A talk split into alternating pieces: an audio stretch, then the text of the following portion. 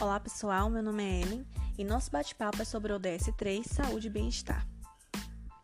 O objetivo principal do ODS 3 é assegurar uma vida saudável e promover o bem-estar para todos em todas as idades. Mas para que este objetivo geral seja alcançado, nós temos metas a serem atingidas e vamos conversar sobre algumas delas hoje. Vocês concordam comigo que ter saúde não inclui somente o físico, que o mental e o emocional também são muito importantes? Por isso, a meta 3.4 foi desenvolvida para promover a saúde mental e o bem-estar, prevenir o suicídio e reduzir a taxa de mortalidade por mortes não transmissíveis. O Brasil tem uma taxa alta de suicídios. Foram contabilizados 195.979 entre 1996 e 2017. O número mensal entre esses anos é de 743 mortes. É um número alto, absurdo. Tem forte ligação com o uso inadequado das redes sociais. E ultimamente vemos crescer a cultura de linchamento digital e cyberbullying. Quem nunca ouviu falar em cancelamento? Então, galera, vamos nos conscientizar, ok? Quero chamar a atenção de vocês para a meta 3B, que visa apoiar o desenvolvimento de vacinas e medicamentos. Estamos vivendo uma pandemia e a vacina é a nossa esperança. Então, apoiar e divulgar sua importância é essencial. As metas 3.1 e 3.2 dão atenção maior para as mães, crianças menores de 5 anos e recém-nascidos. Importante, não é? Reduzir a taxa de mortalidade materna e infantil é o objetivo.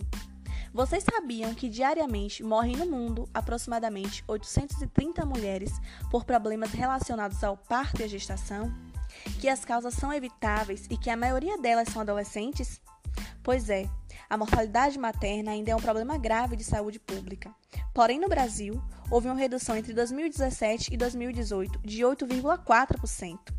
E o Nordeste foi a segunda região com maior índice de redução, com 8,3%. Por isso, a importância da assistência pública às famílias, o planejamento familiar, acesso a serviços de saúde sexual e reprodutiva. A mortalidade infantil tem causas diversas, como infecções, desnutrição, asfixia, prematuridade e muitas outras. Porém, aqui no Brasil, a taxa vem apresentando queda. Entre 2000 e 2010, ocorre uma diminuição de 39%, e a região Nordeste mais uma vez se destacou, apresentando uma redução de 48%. Parabéns à região Nordeste! E por falar em Nordeste, aqui nós temos hospitais públicos como o Hospital Estadual da Criança e o Martagão Gesteira, que são centros de referência no tratamento infantil. Liderados pela Liga Álvaro Bahia contra a mortalidade infantil, fazem a diferença na vida das crianças e suas famílias.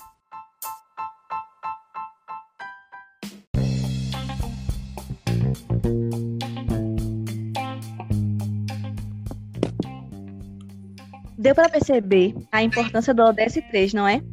E olha que não conversamos sobre tudo, mas agora quero convidar para participar da nossa conversa a enfermeira Priscila Pedreira Vinhas, formada há oito anos pela Faculdade de Tecnologia e Ciências, pós-graduada em Urgência, Emergência e UTI, pós-graduanda em UTI Neonatal e Pediátrica, consultora em aleitamento materno, técnica em perfuração de orelha e bacharel em administração. Seja bem-vinda, Priscila. Boa noite, boa noite a todos os ouvintes. É, meu nome é Priscila, como a Ellen está falando, né? Eu sou enfermeira e é um prazer estar aqui participando dessa entrevista com vocês. Muito obrigada Vamos por aceitar lá. o nosso convite. Vamos lá, Priscila. Então, fala um pouco sobre a importância do planejamento familiar, o acesso aos serviços de saúde sexual e reprodutiva para alcançarmos as metas referentes à mortalidade materna e infantil. Como esses programas de saúde pública podem nos ajudar, Priscila? Bom, primeiramente, é, para que serve, na verdade, o planejamento familiar, as consultas de planejamento familiar, né? Muitas pessoas não têm conhecimentos, mas a, o planejamento familiar é importantíssimo porque vai garantir o bem-estar do casal, escolhendo o melhor momento para a chegada dos filhos, né? E a principal ferramenta do profissional de saúde nesse, nesse ramo de atividade é a escuta, a escuta para atender melhor as necessidades do paciente, né? Então, assim, o, o planejamento familiar, é, o casal vai participar para poder, é, de certa forma, ele vai, como eu tinha falado, escolher o melhor momento para a chegada dos filhos, né? Porque isso pode evitar uma gravidez indesejada, é, uma falta de planejamento, de estrutura em relação à família. Vai prevenir também gestações em mulheres de alto risco de morte, né? E gravidez na adolescência. E na consulta de planejamento, o que é que a enfermeira, o profissional, o profissional vai estar tá realizando? Vai realizar a escuta é, juntamente com a mulher e escolher o melhor método anticoncepcional, né? Contraceptivo, para o melhor método que ela se adequa. E também para a saúde do homem, é, existe também os métodos, né? É, como a vasectomia, que hoje em dia ela também é um meio muito utilizado para os homens.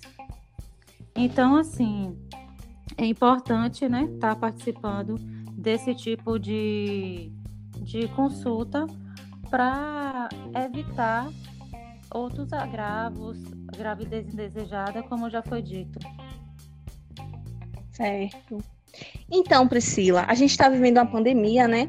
Porém, a gente fala pouco sobre a mortalidade materna relacionada ao Covid-19. Quais são os impactos né, do Covid-19 na mortalidade materna? E com relação ao puerpério, quais são as orientações para as mães infectadas? Bom, é, a gente sabe que as doenças respiratórias em gestantes, principalmente por Covid-19, devem ser tratadas com prioridade, né? Devido ao aumento dos riscos e de consequências graves que ela traz. É, inclusive, tem muitas gestantes né, que evoluem para casos graves, né, comprometendo boa parte do pulmão, e aí precisam é, fazer o parto a qualquer momento. Aí tem o risco também do pra... vem a, a, questão do parto prematuro, né? Porque muitas vezes o Covid ele pode se agravar. E aí, é, de certa forma, é realizado um parto emergencial, né? E depois a mulher ela vai ter os seus os seus é, os seus tratamentos em unidades de terapia intensiva, né? Se, se for um agravo, é, tipo assim, um agravo é muito excedente, ela vai precisar de uma UTI, vai precisar de intubação, a dependendo de como o Covid vai acometê-la naquele momento, porque cada organismo ele evolui de uma forma, né? Então é necessário realmente se cuidar, se precaver, é, todas as gestantes, né? Se possível, não saírem de casa, ficar só é, na sua casa, só saírem para consultas, exames, só se necessário, manter as medidas de precauções, máscara, álcool em gel, né? sempre estar tá higienizando alimentos. Outra, a, outra, outro ponto que você perguntou foi é, como quais são os as orientações com relação orientações ao puerpério. No puerpério, né? Contra uhum. a Covid-19. Então, as orientações quais são? Manter né, os cuidados, as precauções mesmo, como já havia dito, máscara, álcool em gel. É, outra coisa, salientar aqui que é, as mães que estão com Covid-19, que, que estão com bebês em casa, né? É, tem algumas precauções, como sempre lavar as mãos, passar álcool em gel antes de tocar no bebê. Ela não vai, de certa forma, ter o cuidado ela não vai precisar é, interromper os cuidados com o bebê. nem o aleitamento materno. Já foi dito, né, já tem estudos que relatam que não há presença do vírus do Covid-19 no leite materno. Então, assim, não é necessário interromper o aleitamento, porque o aleitamento nos primeiros dias de vida é importantíssimo para o bebê. Todo mundo sabe que o aleitamento ele evita vários tipos de doenças, né? A criança que mama até uma certa idade, ela tem uma imunidade muito boa, previne contra vários tipos de doenças e também ela como, funciona como se fosse uma vacina, né, para o bebê, porque ali tem todos os anticorpos e tudo que o bebê precisa naquele momento. Então, amamentar, evitar tossir, né? É, quando tiver com a criança, usar a máscara, sempre a máscara, passar álcool em gel nas mãos. Então, os cuidados são basicamente esses. É, isso é uma dúvida muito. Muitas mães têm dúvidas, né, em relação a isso até hoje. É um assunto bem polêmico. É verdade. É, contrai, né, o Covid-19 e aí tá com o bebê em casa, tá amamentando, e aí vem logo aquela dúvida: e agora? Eu vou ter que parar de amamentar? E agora, como é que eu vou cuidar do meu bebê? Mas isso aí não vai ser interrompido de forma alguma. Você vai manter os, as, os cuidados necessários, né? As precauções e vai continuar o aleitamento materno. Entendeu? Muito bom, muito bom, Priscila. E assim, com relação à prematuridade, que é uma, uma causa assim, enorme de, de, de mortalidade infantil no Brasil. Há formas de prevenir o parto prematuro? Vamos lá. É... A forma de prevenir o parto prematuro, é, isso aí também é um outro assunto polêmico, porque é, é importante que a mulher ela faça todas as consultas de pré-natal, né? Que no mínimo são seis consultas de pré-natal. É importante que faça todos os exames, tanto de sangue como os de imagem, solicitados pelo médico ou pelo enfermeiro que está assistindo. É importante também que a mulher ela tome as vacinas, né, que são indicadas no pré-natal. É importante também que ela tome é, os cuidados com anemia também, é, existe algum, algumas vitaminas, né? Alguns polivitamínicos que são também solicitados pelo médico. Então, isso também é importante. É, ela ela está realizando. É importante também é, o profissional que está assistindo essa mulher, ele tem que ter um conhecimento, né, ele tem que ter, às vezes existe uma dificuldade em reconhecer e identificar algumas possíveis patologias, mas aí é, isso aí é importantíssimo o profissional ele reconhecer logo de imediato para evitar possíveis complicações futuras, né? E também outras causas também de morte, é, existem algumas causas de morte materna, né? Que está relacionado ao pré-natal de alto risco. Então, pré-natal de alto risco, o que é o pré-natal de alto risco? Quais são as mulheres que se encaixam nesse pré-natal de alto risco? É, mulher hipertensa, é, diabéticas, mulheres que têm infecções pós-parto também, né? É um, é um risco. Tem alguns tipos de é, idade também influencia. A idade maior que 35 anos. É, mulheres também adolescentes é um risco. Mulheres cardiopatas, nefropatas, gemelar também é um, é um é risco também. Então, isso tudo está relacionado. É importante que o profissional saiba reconhecer é, de imediato os, os sinais de agravos, para poder encaminhar logo essa mulher ao pré-natal de alto, alto risco, né? Isso já evita um parto também prematuro. Certo. E assim, esses bebês prematuros, eles necessitam de um suporte. Qual é esse suporte necessário? Bom, os bebês prematuros realmente eles precisam de suporte, né? Não é, é como o bebê a termo. O bebê prematuro que nasce abaixo de 38 semanas, na verdade, ele tem muitos bebês que precisam ficar em UTI neonatal, né? Precisa daquele cuidado. Tem muitos bebês que usam sonda para alimentação. Tem muitos bebês que são entubados, né? Devido ao, à imaturidade pulmonar também é, influencia bastante. Então, assim, é importante, né, que a equipe também neonatal esteja qualificada para prestar aquele cuidado intensivo que aqueles bebês precisam naquele momento. E também a assistência, né, é, da mãe, se a mãe tiver em condições em prestar assistência, isso influencia bastante no crescimento, no desenvolvimento do bebê. Porque quanto mais a mãe está por perto, quanto mais o carinho, o aconchego da mãe, isso faz com que o bebê se desenvolva também né, mais rapidamente. Porque o bebê também sente essas energias e essas vibrações. Né? Então, é, to tem todo esse processo de hospitalização que é importante, né? Que o bebê tenha esses cuidados de imediato, logo ao nascer. Com certeza, os bebês prematuros são bem sensíveis, né? Propensos a infecções, dificuldade respiratória. Isso.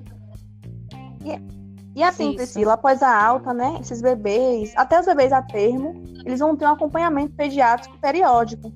Como é que esse acompanhamento ele pode assim, ajudar a salvar vidas, detectar doenças dessas crianças? Qual a importância? Isso. Com certeza, isso influencia bastante não só os prematuros, como também os bebês que nascem a termo, né?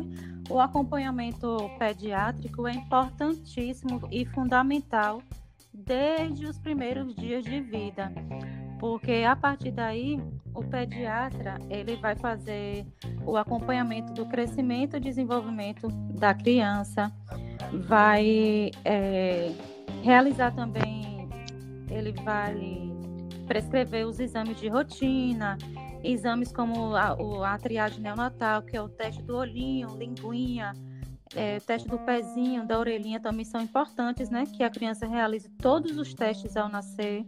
As vacinas também são de suma importância, né? É, todas as vacinas de acordo com a idade do bebê. Isso é importante também as mães estarem atentas no calendário vacinal e também é, esse, esse acompanhamento tem que ser mensal, né? Logo na quando todo mês tem aquela puericultura no posto de saúde. Então é importante também que as mães é, frequentem essas consultas. E, e, tem também a questão de alimentação, é, que o médico também vai verificar, né? A prevenção de. Isso aí é para tudo para prevenção de possíveis doenças, né? Porque quanto mais cedo diagnosticar alguma patologia nessa criança, melhor para o tratamento, melhor para poder tratar logo de início, né? E depois é, esse acompanhamento é, ele vai ser feito até quando a criança já tiver, já atingir sua. até os 16 anos, na verdade, né? Ela primeiro, quando nasce, acompanhamento é mensal, depois continua de, de dois em dois meses, e aí é importante que ela seja acompanhada até é, aos 16 anos com o pediatra. Sim, sim. E, e assim, é, esse ele é fornecido pelo SUS, né? Oferecido pelo SUS. Então, assim, não há uma desculpa das mães de não quererem levar essas crianças, né? É. É importantíssimo, com certeza, porque, é, como eu já falei, né? É importante para diagnosticar possíveis patologias. E aí é oferecido pelo SUS, tanto a, a puericultura, que a enfermeira realiza no posto de saúde, né? Tanto as consultas de rotina ao pediatra. Uma coisa está ligada à outra. Sim. E assim, Priscila, você como profissional da saúde, que trabalha, que vê de perto, que acompanha, quais são os desafios que vocês enfrentam assim na prevenção e no combate à mortalidade materna e infantil? Na verdade, existem muitos desafios, né, para a gente que é profissional de saúde. É, é, tem alguns lugares que não tem estrutura adequada, né, para a gente realizar certos tipos de atendimentos imediatos. É, tem a questão da déficit de leitos, né? Muitas vezes a demanda é muito alta, principalmente agora é, no com o coronavírus, né, todos os hospitais estão com superlotações, todas as UTIs em todos os lugares. E também o déficit de leitos é um, é um desafio muito grande, porque muitas vezes, né, a gente fica fazendo certos malabarismos, né, para poder arranjar uma vaga aqui, outra ali, admitir um paciente aqui, outro ali que precisa. E a gente vai também observando alguns equipamentos também. É, muitos lugares também têm essas dificuldades de equipamentos. Tem lugares que têm dificuldades em profissionais qualificados, né? Para estar tá ali prestando aquela assistência devida. É, também o profissional tem, é, tem que ter suas habilidades, né? A gente tem que fazer aquele malabarismo mesmo para poder prestar assistência de qualidade ao paciente. Sim. Assim, Priscila, é, eu queria agradecer muito a sua participação, parabenizar você e a todos os profissionais da saúde que estão dando a vida para salvar outras vidas. Foi muito importante mesmo você participar. Muito obrigada mesmo. Eu que agradeço também pela oportunidade. Qualquer dúvida, qualquer esclarecimento, estou aqui às ordens de vocês, certo? E aí, é, vamos tentar também é, realizar né, outras atividades. Eu estou aqui disponível, né? Se quiser realizar outros tipos de atividades, eu também me presto é, Muito obrigada. Deixa aqui pra gente teu Instagram. Indica aqui teu Instagram pra gente. Para as pessoas visitarem, verem lá, que tem muita coisa interessante, viu, gente? Bom, meu Instagram é enfermeira Priscila Vinhas, Priscila com SC e dois L's. É meu Instagram profissional. E tenho também o Instagram da minha clínica, que eu fundei uma clínica recentemente. O nome é Clínica Santa Maria, FSA. Lá também vocês encontram várias dicas de saúde, né? E é importante também estar tá acompanhando. Lá tem vários informatismos, informa informações assim relacionadas à saúde, a bebês, saúde da mulher e outras coisas mais. Vocês vão gostar. Hum. Obrigada, Priscila? Então, galera, esse podcast de hoje. De um abraço a vocês. Fiquem em casa, se possível, né? E usem máscara sempre.